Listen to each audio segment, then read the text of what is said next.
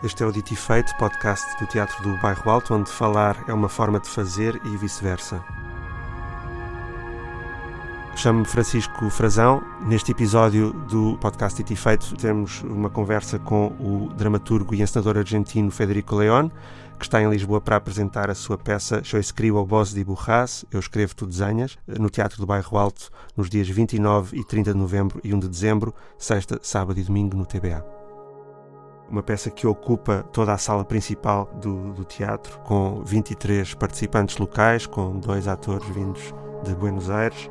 É uma peça que nos fala da ligação secreta entre as coisas, entre o visível e o invisível. Nesta conversa com o Federico, falamos de várias uh, oposições ou vários uh, polos que, que, podem ser percebidos na, no seu percurso. Eh, entre, por exemplo, o interesse pelas pessoas o interesse pelas coisas, entre o visível e o invisível, entre o consciente e o inconsciente, entre uh, o detalhe e a superprodução, entre uh, as peças de pequena escala e, e, as superproduções, como, como ele diz, entre a América do Sul e a Europa, entre o teatro e o cinema. São algumas das dicotomias que exploramos nesta, nesta conversa. O Federico fala como seria de esperar em, em castelhano. Eh, eu tento falar eh, aquilo que consigo para, para que ele eh, perceba o que eu estou a dizer. espero que gostem desta conversa. Gracias, Federico, por, por venir a hablar un poco sobre tu obra, tus obras. Sí, yo estaba leyendo de nuevo este, el primer texto de ese libro de 2005, de sí. tu Teatro Reunido y otros textos, y estaba un poco pensando sobre lo que ha cambiado en, en esos 15, 14 años. Yo he pensado en, en una, una, serie de, de, como de oposiciones. De, de por, por, ejemplo, una oposición podría, podría ser un, un, interés inicial por las personas, los actores, y ahora por las cosas, tal vez. si ves esa, esa evolución. Sí, sí, sí, puede ser eh, que al principio por ahí escribía pensando en en un actor determinado o la obra se nutría mucho del trabajo con los actores, digamos. Tal vez lo que no cambió es que la, digamos, las obras las, las encuentro en el proceso de ensayos y, y, por ahí al principio cuando empecé a hacer teatro era más eh, eso, como muy fundamental de la figura del actor. Y era como también la idea de que eran actores irreemplazables, actores que textos que se construían, obras que se construían con esos actores, para esos actores, y que no podían ser hechos por otros actores. Eh, sí, creo que con el tiempo por ahí no es que dejaron de ser importantes los actores, pero por ahí hay algo más del, de, las cosas, decías, o de, lo, de, los, de los mecanismos, los procedimientos, las máquinas, no sé cómo llamarlo, la, la, más una, una idea en la que el actor mm, forma parte más como de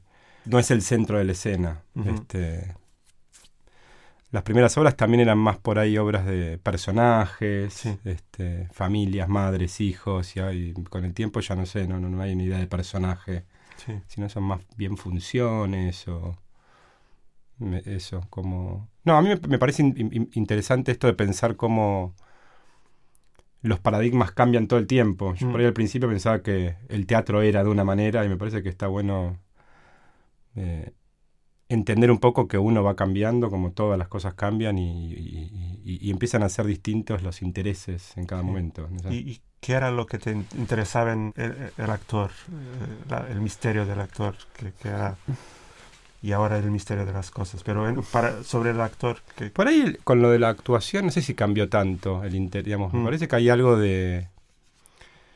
más de las personas que los actores, eh, como atravesar un proceso largo de, creación, ensayo y conocer a la persona.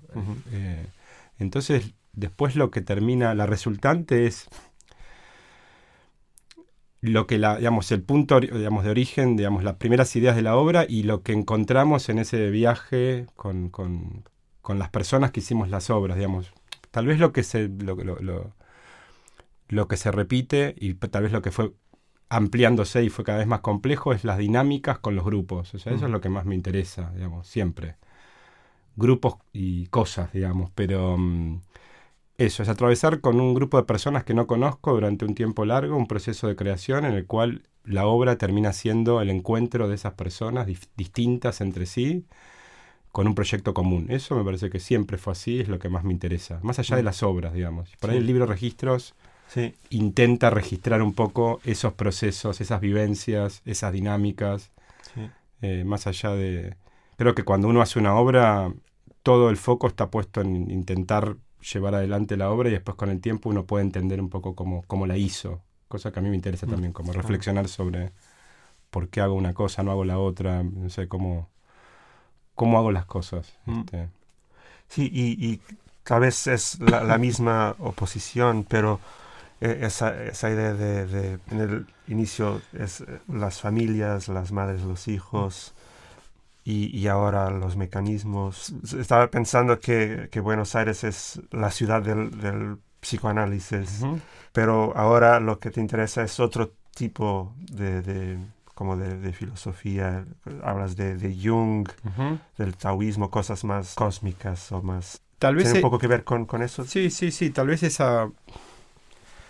En, digamos, en algún momento descubrí a Jung y descubrí también como... Eh, algunas filosofías o tradiciones que, que hablaban muy, mm, para mí, muy claramente de cosas que tal vez el teatro rosa o esboza o intenta, reflexiones que el teatro hace. Yo creo que Peter Brook en El Espacio Vacío, digamos, reflexiona sobre un montón de cosas muy similares a las de Jung. Para mí esto de, por ejemplo, no sé, tengo algunas ideas del espacio vacío de un actor que funciona muy bien en un grupo no funciona bien en otro grupo. Mm. Eh, em, la idea del autoconocimiento, intentar eh, observar y, tratar de llevar conciencia a lugares en los que uno tal vez no tiene tanta conciencia. Y creo que el arte en ese sentido, la vida es muy, es muy dura, la vida digo, y es muy, no sé cómo decirlo, como muy veloz. Y creo que el espacio del arte en el espacio del arte uno puede reflexionar sobre algunas cosas y puede poner en práctica sobre todo algunas cosas que después sirven para la vida. Yo no, creo que haya tanta diferencia entre,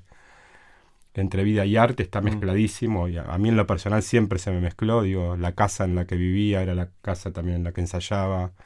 Cosas que me pasan a mí en mi vida cotidiana las llevo también a las obras. Este, las obras me sirven para mejorar algunas cosas de mi vida. Digo, ahí hay una relación medio este, y creo que Jung, no sé, es como muy claro en un montón de, observaciones o de... Eh, sobre cómo funcionamos, no sé, y, cómo, y cómo hacer una serie de prácticas para, para, entender un poco mejor cómo funcionamos, ¿no? Esto de, de, poner afuera un montón de cosas que uno tiene que por ahí trabajar internamente y que si uno por ahí este, es consciente de algunas eh, cuestiones internas de uno, el afuera cambia también, que el afuera y el adentro no están tan, tan separados, este, y que uno pone muchas cosas afuera todo el tiempo. Hay un borde, digo, que uno puede mm. pensar es evangelista, digo, pero es verdad que la religión, la Biblia, digamos, en, un buen sentido, y todas las tradiciones coinciden en, un montón, digamos, en esto de cómo es arriba es abajo, cómo es afuera es adentro, yo creo mm. mucho en eso. Este, eh, me parece como eso, eh, difícil hacer esa práctica de, cuánto de lo que critico lo tengo yo, de por qué algo me, obsesiona tanto o me enoja tanto, ¿no? Eh, cosas que me enojan a mí únicamente y a otros le enojan otras, otras cosas. Como tratar de distinguir un poco, creo que las obras, perdón, también son un reflejo de cómo es uno y uno puede entender un poco, uno puede tratar de entenderse un poco más en relación a las obras que va haciendo. Entonces cada obra en cada momento de la vida de una persona van a ser diferentes. Si uno realmente está en un proceso de creación real, digamos, y está como entregado a, a, hacer cosas que, en las que se involucra y, que, no sé, en las que... Porque tiene que ver también con esto de que hay una parte consciente de uno cuando crea y una parte totalmente inconsciente. Entonces digo, la parte inconsciente uno la va descubriendo con el tiempo, me parece. Sí, esa oposición consciente, consciente e inconsciente creo que está desde, sí, estaba hace 15 años y, sigue siendo importante en, tus obras. Y, sí, yo, yo señalé esa, esa, esas frases, eh, hablabas del actor, pero creo que se puede, que funciona también para la obra que, que presentas esta semana acá. Yo escribo, vos dibujas escribías todo se ve, el actor debería confiar en que ese permanecer se ve y que la obra es un conjunto de detalles que por separado aparentemente no se ven, pero se ven. Esa idea de la obra como conjunto de, detalles que aparentemente no se ven, pero se ven, es como está presente ahora también. Sí, creo que por un lado, digamos, desde la actuación, eh, a veces el actor se transforma en una especie como de, eh, digo, la mala praxis, digo, ¿no? Mm. como se transforma en una mm, en un animador o en, un conductor demasiado obvio de lo que se tiene o no se tiene que ver. Y me parece que cuando uno, de vuelta, cuando uno está conectado y no está tan pendiente del público, no está tan pendiente de esa relación, casi como los sociales, digamos, no sé, uno en una primera instancia con una persona se muestra de una manera, mm. cuando profundiza en esa relación, no sé, se puede vestir de una manera mucho más, este, menos formal, puede este, tener más confianza eh, confiar más que no tiene que estar todo el tiempo ni seduciendo ni este, este, estando en un lugar determinado, digo, que puede mm. ser libre, no sé. Y creo que en la creación y en la actuación uno debería poder eso, como comportarse no de manera tan social, digamos, no tan pendiente. Y cuando uno logra eso, deja un espacio. Me parece que cuando un actor está todo el tiempo preocupado por esa comunicación, ocupa todo el espacio. Mm. Cuando un poco lo desocupa, lo, ocupa el, espectador o lo comparte, digamos, el espectador y el actor. Y con, bueno, con, la, con Yo escribo, vos dibujás es un poco como el colmo de eso, digamos. Es una obra que intenta dejar casi todo el espacio para que el espectador trate de, hacer su propio recorrido.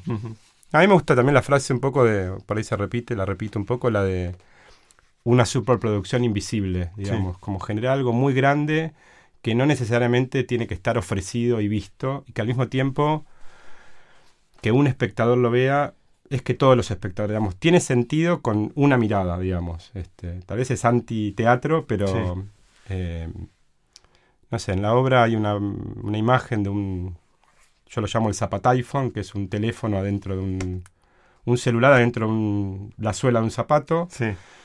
Y el actor levanta el pie cada, no, no tiene todo el tiempo mostrándolo, lo muestra cada tanto. Y algunas funciones yo he visto que hay gente que está agachada esperando a que levante el pie. O sea, otro espectador le dijo o le pareció verlo o... Las cosas llegan, eso quiero decir. Este, y el arte está lleno de ejemplos, digo. Pintores que murieron pobres y que su obra no se conocía. El arte, digamos, las obras de arte y lo que, lo que me parece que, que no hay es paciencia. Hay como una mm. ansiedad y cada vez el mundo es muy cada vez más ansioso. Mm. Uno trata de entender, de que, digamos que, y, uno cree que todo lo que se ve, lo que se toca y lo que se entiende es lo único que, existe, digamos, y hay un montón de cosas que, bueno, hablando del inconsciente también, hay un montón de mm. cosas que uno no, no percibe de uno, se le presentan en el exterior, no las reconoce tampoco, ¿no? Entonces me parece que, que el arte trabaja con un montón de materiales que no son visibles y que impactan muchísimo más que lo material. Entonces, eh, me interesa mucho ese tipo de construcciones también, más como ocultas, invisibles. Este es ejemplo también que por ahí, no sé si es Berman, no sé si alguna vez habíamos hablado de eso, del cajón mm. ese, de, que en una escena de una película él ordena minuciosamente un cajón de un escritorio, pone como una serie de objetos, cierra el cajón y después en la escena nunca se abre ese cajón, ¿no? Como... Sí. Este... Sí, Visconti creo que también lo hacía, sí, como yo también lo asocio con las vasijas que se encuentran, esas vasijas antiguas que se encuentran y donde hay inscripciones adentro de las vasijas. Digo, Uno podría decir, bueno, es para uno, uno construye para uno, para Dios, para nadie y para todos, porque esas vasijas aparecieron rotas y eso se descubrió, digamos. Entonces hay como hay una eso de que aparece, de que, de, que finalmente eso se va a ver, este, o alguien lo va a ver y lo va a difundir y comunicar, digamos. Sí, el visible y el invisible es otra oposición. Y hablas también acá de, una oposición entre la mística de lo espontáneo y el milimétrico. Con la mística de lo espontáneo se, hay el, riesgo de, que el milimétrico se, se, pueda perder. Y sí, he leído que has trabajado con, con Bob Wilson un, un año Sí. Sí, ¿ese interés por el milimétrico viene de, ahí también o hay una...? No, eh, digamos, lo, lo del esta idea de también materiales que son muy espontáneos o difíciles de, controlar, dominar, mm. digo, desde un llanto de, un actor hasta el agua de una piscina mm. o este eh, bueno, yo escribo vos dibujás que hay un montón de pelotitas de ping pong, de tenis que vuelan, eh, como lograr eso, una coreografía, una organización, este, un control. Creo que la vida es así, mm. la vida es totalmente descontrolada y uno intenta todo el tiempo estar controlando. Este, y de vuelta vuelvo al inconsciente, parece demasiado mm. psicoanalítico, digo, pero ahí es donde salta, donde aparece algo que uno no va a controlar nunca. En los sueños, por ejemplo, uno es asesino, violador, todo, digamos. O sea, hay ahí una, una cantidad de materiales que, que uno política, digamos, en, lo políticamente correcto no querría que se sepa de uno y ahí explota todo. Entonces digo, uno es también eso, claramente. Entonces es, me parece, o a mí me interesa ese, ese, esa tensión entre, nunca se va a resolver, no es que uno va a poder ser milimétrico, poder dominar completamente, pero está la intención de dominar eso. Me, interesa esa, como una bestia, como un, un, animal que uno intenta que repita y haga exactamente lo mismo cada vez. Mm. Este, eso se repite en casi todas las obras, en las ideas también, en la obra anterior en relación a la tecnología, como querer dominar una cantidad de, tecnología que, termina fallando y que después la falla termina pareciendo que forma parte de la obra también, ¿no? Este, no, lo, de Robert Wilson fue una beca, este, fue una experiencia, digamos, de particular, digamos, este, fueron tres encuentros o cuatro encuentros en distintas etapas de trabajo de sus obras, digamos. Este, pero sí es verdad que él, bueno, el, trabajo con la luz, o, eh, la luz y el movimiento, como mucha, mucha, eso, mucha precisión y mucha idea de dominio también, ¿no? Como eh, digo que tal vez siempre estuvo presente en mi trabajo y, y, fue creciendo, no sé, con las multitudes fue medio el colmo de trabajar eso con 120 actores este, y también darse cuenta que, no sé, sí, que, es imposible lograr dominar todo ese material, pero que está la voluntad de hacerlo y, este, y eso ya es como una premisa, digamos, como la de esa, esa, tensión entre, entre lo que no se puede dominar, es imposible dominar, y, y, la voluntad de hacerlo. Este, no sé, por ejemplo, había 24 actores de entre 80 años más o menos y yo quería que salgan todos al mismo tiempo. Era muy difícil la manera de que camina, digamos, la velocidad, digamos. Este. También hay una, algo también, otro, otro par de opuestos que es lo que se me ocurre y lo que es. ¿no? Yo escribo algo, después intento llevarlo a cabo y, la resultante es entre lo que quiero y lo que, y lo que pude también, mm. y lo que se pudo. Y me parece que eso es lo interesante. Esta idea de que el plan B o el plan C es mucho más interesante que el plan A, digamos, ¿no? Como tengo un primer impulso y después aparecen los accidentes, los límites, este me parece que ahí está la, la, la, y que está, me parece que es interesante que uno esté abierto a incorporar y a aceptar esa, esas situaciones, si no es como muy forzado todo, no quiero que sea así de esta manera y es como no sé, no no no. Me interesa como el encuentro con lo inesperado, con lo que uno no, sabe qué va a pasar, digamos, y estar como atento y preparado para que entender que ese es el material de la obra, este, eh, y que tal vez no es lo mismo que yo estaba imaginando, pero sí tiene como el ADN, digamos, no sé, soy yo el que hice el primer movimiento, entonces digo, yo estoy convocando ese accidente y esa eh, o esos límites este, que son finalmente la obra. Hablaste de, las multitudes y sí era otra, otra oposición que era entre esa cuestión de la escala de las obras, que has hecho obras como Las Ideas o Yo en el Futuro. Con, con menos gente, que es más portables, más, más y, después obras grandes, imposibles de, de, hacer gira como las multitudes o casi imposibles. Ah, yo escribo. Y yo escribo que, también milagro que está acá también. Sí, como si las multitudes 120 personas y, y, ahora 25 personas, ¿no? Y eso tiene que ver también con otra pregunta que es la relación entre Buenos Aires y la Europa, como los, los eh, coproductores eh, que quizás posibilitan que, esa ambición de, escala sea, sea posible. No sé, me gustaría que hablaras un poco del lado artístico, pero también del lado de producción. De producción, sí. Eh, no, del lado, un poco de vuelta hablando de los sueños, siento que las obras entre sí van apareciendo y es un proceso que me, resulta difícil o complicado eh, entender o, dominar, de vuelta la mm. palabra. Em, puede ser una obra como Las Ideas, si bien en un formato chico, era bastante compleja en su... Había algo muy artesanal con la mesa de ping-pong y la escenografía. Este, un poco también la idea esto que decías que está bueno, me parece interesante lo de pasar de las de los objetos de las de los actores a las cosas y las mm. cosas también siento que son irreemplazables, digamos. Nos resulta muy difícil este que construyan la escenografía afuera, digo, generalmente la, damos eh, bueno, en este caso fue creo que de las primeras veces que, que y que el escenógrafo quedó como muy muy contento con, con la construcción. Generalmente son escenografías que se construyen en Buenos Aires por ahí son dos escenografías que se construyen, una queda en Buenos Aires y la otra viaja y ya queda afuera.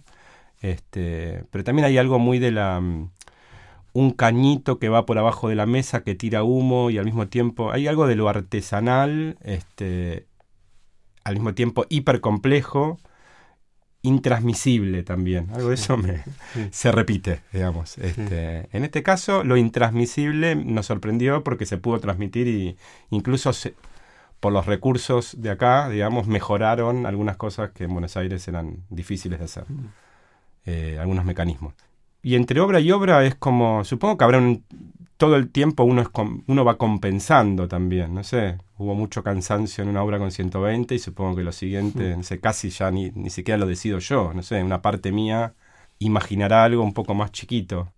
Aparece muy de una manera muy, no es la palabra espontáneo, pero muy orgánica. Digamos, no, no, no es que estoy pensando, tengo cinco proyectos y digo, bueno, ahora voy a ir con este, o ahora quiero seguir con esto porque somos pocos y nos conviene más para viajar. Digo, cuando aparecieron las multitudes, dije, las multitudes dije, bueno, no sé, es una obra que no va bien, que no se va a hacer afuera. Me sorprendió que se haya podido hacer dos veces, digamos. Se hizo en Berlín y se hizo en, en Graz. Eh, pero era una obra que se pensó para, para hacer en Buenos Aires, una obra local. Eh, era la primera vez que yo hacía después un, Después cuando se hizo afuera, igual que yo escribo, vos dibujás, viajan pocos actores de, Buenos Aires, eh, en este caso dos, y en las multitudes creo que eran doce, bueno, tampoco eran tan pocos, y el resto eran actores locales. que ahí ya empezó otro proceso que para mí es muy, no sé, interesante y muy... que me nutre mucho, que es trabajar con gente de, otra, no sé, de otro país. Suma esto del encuentro con otras, digamos, con personas tan distintas entre sí, eh, trabajando en algo común, esto que decía antes. Así que la primera parte de la pregunta, digo, esto de obras de formato chico o más grandes, se va dando de manera orgánica. Y después sí, creo que también uno imagina a partir de, la, de las posibilidades que tiene. Supongo que también de vuelta, ahí me cuesta pensar que cuán consciente soy de eso, pero creo que sí, que si hay coproductores, hay más posibilidades más allá de lo que cuesta una obra, también de poder elaborar la obra. A mí me parece, para mí lo central, lo que, a mí más me, o me pone feliz de poder tener eh, como, digamos, sustento también de afuera, es la idea de poder trabajar una obra durante un año, un año y medio. Eso significa también dinero, digamos, más allá de la, de la construcción de una escenografía, el vestuario y todo, digo, es el tiempo en el que uno puede libremente trabajar con una obra. No sé, a mí me lleva mucho tiempo hacer una obra hago una obra por vez, no, no hago más de una obra a la vez. Y entre una obra y otra pasan cuatro años, porque entre que la ensayo y después por ahí viaja la obra o, se presenta en Buenos Aires, pasa bastante tiempo. Entonces en ese tiempo, no sé, sí necesitamos este, producción. Eh, y también la idea de, mm, creo yo, que tal vez es más difícil en Buenos Aires, digamos, la idea de procesos a largo plazo también. Creo que a veces algunos festivales, eh, no, creo no, digo, a, algunos festivales les interesa trabajar por ahí con un artista durante muchos años también, o durante, no sé, no, es tanto con una obra, sino con el proceso de una, mm. un artista, de una persona.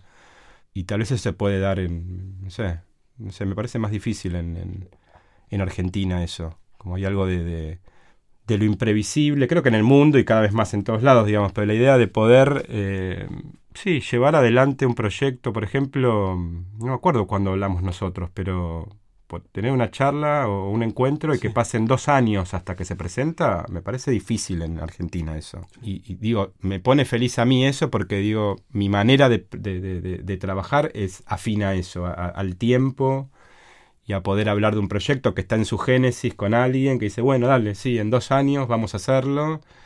Y, me parece que, no sé, para mí es como fundamental eso. Este, Supongo que si eso no está, encontraría otras maneras de, producir. Y no, creo que sea la única manera, digamos, pero... Y en las primeras obras, tal vez, como no lo había experimentado, ya lo que imaginaba era más chiquito. Digo, Cachetazo de Campos, que es la primera la obra que hice, era una mesa, dos sillas y una mecedora y tres actores. Así que creo que me parece que uno dialoga con las posibilidades todo el tiempo, con lo que sabe que puede o no puede. Por otro lado, me parece que la creación debería no poder, digamos, debería ser ilimitada, digamos, debería pensar que puede todo y después ver cómo se traduce eso. Pero me parece que ya desde el comienzo no, no, habría que limitarse. Este, y tal vez hay un teatro independiente en, en, Argentina por, digamos, y por la característica de la economía que tal vez de inicio ya sabe lo que puede o no puede. Y tal vez mm. eso es una limitación artística creativa, independientemente de las posibilidades económicas. ¿no? Digo que después está la traducción, insisto, cómo traduce uno esa idea, pero empezar de con todas las posibilidades, digamos, pensando que uno puede hacer lo que quiera. Este. También creo que es una, característica del, teatro en, Buenos Aires, es esa idea de, mismo sin condiciones de, producción, esa idea de los procesos largos y de trabajar mucho tiempo con, con la gente, pero no sé si una cosa cambia con cuando, haces obras como Las Multitudes o Yo escribo, vos dibujás, que cambia el tiempo, no del proceso, pero de la presentación de, las obras. De, sí. vas a hacer menos funciones y, no ves la obra como, como la obra se, se, va a... Eso es verdad, sí, sí, sí, es más breve, es mucho más difícil sostenerlo en el tiempo y para mí que una obra esté mucho tiempo es está buenísimo para eso, ir descubriendo y... No, digamos, parece que cuando se estrena la obra empieza otra obra y también sigue modificándose, entonces sí que, claro, es interesante. Eh, al mismo tiempo... ¿Pero te interesa menos ahora eh, la, idea de, ver lo que ocurre con, con la obra después del estreno? A mí me sigue interesando, pero puede ser que tal vez pensando en obras que, que, duran menos tiempo en escena, en el fondo fondo me interese menos, pero no, a mí, a mí me, digamos, voy a todas las funciones, acompaño la obra siempre, este, pero sí, es más difícil de sostener en el tiempo, mucho más mm. difícil. Sí, sí. Y, sí. y no sé, quizás para, para terminar, creo que otra, otra oposición en, en, en, tu obra, el teatro y el cine, me gustaría que, que, hablaras un poco de, de, lo que ves de, distinto de, o de, semejante. Por, ejemplo, dices una cosa que es el, teatro es un plano general permanente. Y creo que en esa obra, en Yo escribo, vos dibujás, es la idea del plano general, creo que está muy presente, pero también una especie de, como de, plano secuencia que cada espectador puede puede hacer como en una película de, de Sokurov. sí. No, y también sí de... Mm, en Yo escribo, vos dibujás, está esto, está, bueno lo del plano secuencia y... No, bueno, hay muchos primeros planos. Esto que hablamos de, digamos, que la... Y la idea de la, digamos, la atención, digamos, ¿no? Que la... que uno tiene que estar atento a la uña de, un dedo este, y, que empieza a entender que otra cosa que a mí me interesa es dónde está la obra también, que la obra está en todos lados. y también pienso en los procesos de creación. Cuando uno está creando una obra, la obra está también en todos lados, digo. Esto de. Yo escribo, vos dibujás, habla también de la sincronicidad, ¿no? Esto de casualidades, entre comillas, o cosas que, que le pasan a uno que coinciden con eh, cosas internas, ¿no? Este, estoy pensando en alguien y de repente esa persona se me cruza en la calle estoy con un proyecto X y de repente me prestan un libro que tiene que ver con eso que estoy haciendo, o veo una película o tengo una conversación. Entonces hay un proceso que no para nunca, digamos. O sea, mm. uno está trabajando todo el tiempo. Trabajando por poner una palabra, digamos, pero... Entonces, ¿dónde está la obra? También es, digamos, voy a ensayar y ensayo de 4 a 7. Pero me voy, termino el ensayo, me voy a mi casa y sigo pensando en la obra, o nos vamos con los actores a tomar un café y seguimos hablando de la obra. Entonces, la construcción de la obra está no está en el, en el, momento digamos, en, formal de 4 a 7, sino en todo, digamos, en todos lados. Y ahí es mm. donde el proceso vida y obra se, se mezclan.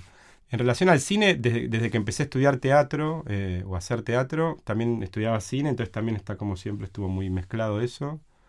Filmé tres películas, eh, que creo que dos de las películas, digamos, todos juntos y entrenamiento elemental para actores tienen mucho de, de lo teatral, digamos. Y un poco sí, lo que, digamos, me a mí me interesa más pensar el cine en el teatro como lo que dijiste recién, digamos, pensar que en Yo escribo, vos dibujás es un gran plano secuencia, más que decir es un teatro de imágenes o un teatro en el que hay proyecciones, o me parece que es más literal eso. Procedimientos del cine que van al teatro y creo que, que con las multitudes también también en la manera de producirla. Uno, y con Yo escribo, vos dibujás también, hay que tener un plan de, trabajo. Yo en una obra como las primeras obras, no, iba a ensayar, estábamos ahí, no tenía que pensar qué era lo que tenía que ensayar. Acá hay 25 personas, a veces no es el caso de, Lisboa, pero en otros festivales había ensayos parciales, entonces era como un rompecabezas, como una película, armar la obra como se arma una mm. película. Y ahí el cine aparece en el teatro más en su producción que en, su, que en el material de la obra. Y en las multitudes sea la cantidad de gente. En el teatro generalmente, no sé, por ahí en obras comerciales uno ve la idea de extras, este, ¿no? Y también esto de que cuando uno va al cine no se pone a contar la cantidad de actores que pasaron por una película y por ahí pasaron 400 actores, digamos. Y en el teatro es diferente, como procedimientos del cine llevados al, al, teatro. Pero en los últimos años me, me di cuenta también que, que, que, hay algo, independientemente de mi interés con el cine, que, que me convoca mucho más la idea de una familia, como es el teatro, de lo que te decía antes, de que creo que en un rodaje es distinto. Creo que, que, en el cine hay un trabajo, hay, una cosa más individual, individual del un director que empieza solo, creo, y termina medio solo. Por lo menos esa mm. fue mi experiencia. Y en el teatro hay algo más colectivo hay un montón de experiencias de cine, no sé, este, muchísimas, y por eso el cine también se conectó mucho con el teatro independiente en Buenos Aires, en donde hay mucho colectivo, digamos. De, Pero mi experiencia cuando hice cine era muy de un final en el que tenía que estar involucrado en un montón de cosas técnicas, la producción de las películas por ahí aparecía más al principio, después al final estabas más solo. No sé, me siento más mm. afín al teatro, creo que, no sé si es importante decir a qué me siento más afín, pero hay algo de lo colectivo, de las dinámicas, de lo que se da en el encuentro con esa gente durante esa cantidad de tiempo, que es mucho más tiempo que un rodaje, un rodaje por ahí es un mes, y después ya está. Son distintos grupos en el cine. Después estás casi casado con un montajista que los ves todos los días. Y en el teatro hay algo más ahí de, familia. Y, de, y, hay algo de eso que me, que me doy cuenta que no sé, que es más específico a lo que a mí me, me, me convoca, me mm. interesa, me entusiasma. Eh, las personas, las relaciones, este, las dinámicas. Estamos todo el tiempo hablando de dinámica. Con el grupo de trabajo, asistente de dirección, productor y todo, y con los actores. No sé, y hay algo de eso que me parece que siempre aprendo mucho. No sé. Cómo me comporto, qué, sé, qué cosas me enojan, qué cosas me hacen bien. No sé, todo eso me parece como que después la obra lo, lo, lo muestra también. Forma parte de la obra esas relaciones también. Y, también con, con, el público creo que hay ese, esa uh, conexión entre el cine independiente y el teatro independiente en, Buenos Aires, pero el público está más con el teatro que con el cine, ¿no? en Buenos Aires hay más gente para ver obras de teatro independientes que para ver películas sí, Ahora y es un cine que después viaja por los festivales, pero pero localmente es, es más una ciudad para el teatro que, que, para el cine. Sí, el cine sigue siendo una industria también. Entonces tiene todas las limitaciones y en parte es como muy contradictorio porque hay muchas películas que son cero, no, no van en la línea de estrenarse en salas comerciales y eso. Están una semana, la ven mm. muy pocas personas Eh, no digo que, que también es otro de lo que hablamos antes, digo, las obras, digo, por ahí necesitan mucho tiempo para encontrar a su público y el cine no permite eso en su exhibición. Entonces, empezó a ver mucho ahora, creo que en estos últimos dos años, que me parece que, que es muy interesante, después tiene una parte que más complicada, es que el cine independiente empezó a buscar salas alternativas. Nosotros en Celaya, que es el, el Sí, teatro que... sí, eso me gustaría que hablaras un poco de, de Celaya, que era tu casa. Eh, Celaya, no sé, eh, este año estuvimos con el colectivo de cineastas, que es un grupo eh, que, que aglutina directores y directoras de cine que presentaron sus películas ya estrenadas. Y ahí para mí el problema es que las películas ya se estrenaron, ya agotaron su público en el cine, entonces a mí me interesa ahora, el tema es que hay un problema, digamos, me, interesa- me interesaría que las películas se estrenen, digamos, en salas independientes de teatro. El tema es que de esa manera no pueden cobrar un subsidio. Bueno, hay un tema ahí económico, Mm, digamos. Como que el Inca necesita que estrenes en una sala que esté con el Inca y, y ahí vos podés cobrar el subsidio como director de cine y es, es importante porque le pagan, digamos, no sé. Pero por otro lado está el problema del público. Entonces, no sé, digo, hay un montón ahora de salas eh, de teatro que están exhibiendo cine y van ocho personas, seis personas, siete, ¿se entiende? Muy poca gente. Mm. Pero bueno, es algo que está empezando y que me parece que está bueno. Que creo que el cine le está como, no robando, pero está tomando prestado un montón de formas de exhibición, de producción del teatro independiente.